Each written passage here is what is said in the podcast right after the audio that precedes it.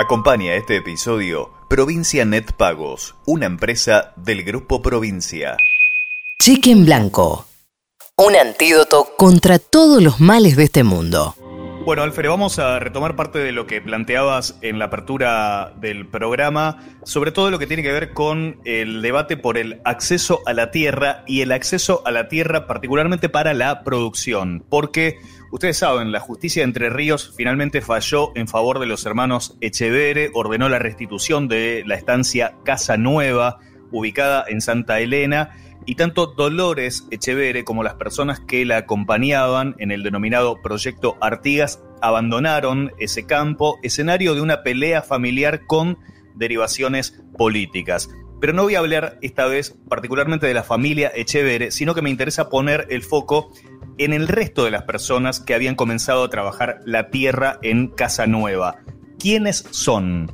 La mayoría son campesinos que integran la rama rural del MTE, el Movimiento de Trabajadores Excluidos. Estamos hablando de la organización que lidera Juan Grabois, que tiene varios proyectos similares a este que habían iniciado en el campo de los Echevere. Son unas 30.000 familias en 20 provincias nucleadas en esta rama rural del MTE.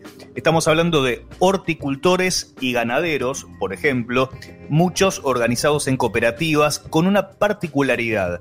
Las mujeres tienen mucha presencia en el trabajo de la tierra. Hay paridad en los proyectos campesinos del MTE. Y lo que impulsan básicamente es un nuevo modelo de producción basado en la agroecología. Es una forma de revertir el éxodo de las familias agricultoras del campo a la ciudad, un fenómeno que se viene dando y, no solo eh, eh, no es reciente, digo, esto empezó a pasar ya desde hace varias décadas, ¿no? La migración de las familias rurales hacia la ciudad, desplazadas también por eh, los productores agropecuarios más poderosos que fueron concentrando la tierra, ¿no? A eso que referías en el comienzo del programa. Junto a Dolores Echevere estuvo estas dos semanas en Casa Nueva Lautaro Leverato, un ingeniero agrónomo del MTE, que lo que plantea es, donde haya tierras improductivas, hay que ponerla a producir con familias que hoy arriendan para poder producir alimentos. Y ayer habló el presidente Alberto Fernández, dijo que no es descabellado lo que planea Juan Grabois. Se refería a estos emprendimientos que ya funcionan en distintos puntos del país.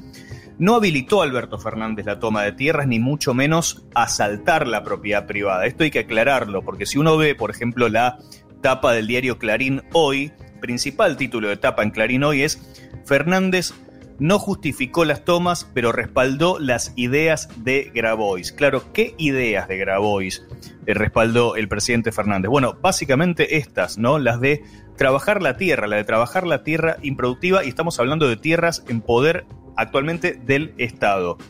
Pero la pregunta es, después de esta derrota en los tribunales, tal como la definió Grabois, ¿Qué va a pasar con el proyecto Artigas? ¿Va a seguir adelante el proyecto Artigas? Se lo pregunté a Eve, otra de las trabajadoras del MTE que estuvo en Casa Nueva durante estas dos semanas y esto nos decía.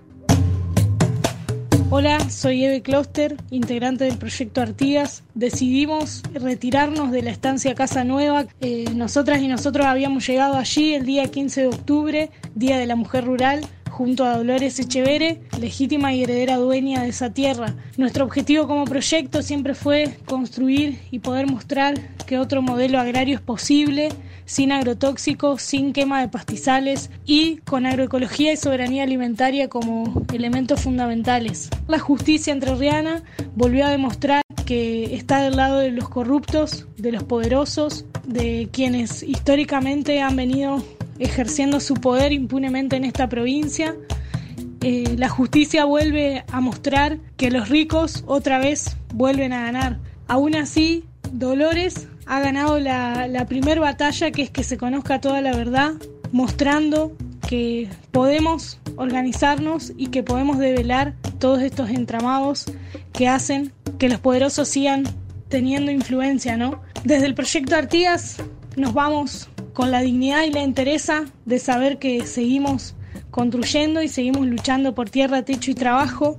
El proyecto Artigas es la semilla de algo que vamos a ir construyendo y que vamos a seguir luchando para que nuestro pueblo tenga tierra, techo y trabajo y más que nunca para que haya una reforma agraria con justicia social. Bueno, fíjense ustedes cómo los eh, trabajadores nucleados en el MTE hablan eh, sin rodeos sobre la necesidad de una reforma agraria. Eh, ellos se refieren a esto, ¿no? Al uso de la tierra, a cómo vamos a trabajar la tierra, quiénes van a trabajar la tierra, y me parece que es el debate que deja planteado el episodio de Casanueva, más allá del conflicto familiar de los Echevere, ¿no? Deja abierta esta posibilidad de ponernos a debatir de una vez por todas qué vamos a hacer con la tierra, quiénes van a trabajar la tierra. Y termino con este dato. En ese campo de los Echeverri, los pequeños productores que acompañaron a Dolores registraron fotos de una especie de basural en el cual aparecieron apilados bidones con restos de glifosato, ese herbicida tóxico que resulta nocivo para las personas. Desde el proyecto Ortigas se busca otro modelo de producción que no contamine con sustancias tan dañinas para la naturaleza y para la vida humana como es el glifosato que, insisto, bidones con ese producto fueron hallados en el campo de los Echevere. Esto también es parte del debate que plantea el proyecto Ortigas que, como bien decía Eve, sigue en pie más allá de la derrota en los tribunales. Cheque Blanco, un programa de radio que te escucha. Acompañó este episodio Provincia Net Pagos, una empresa del Grupo Provincia.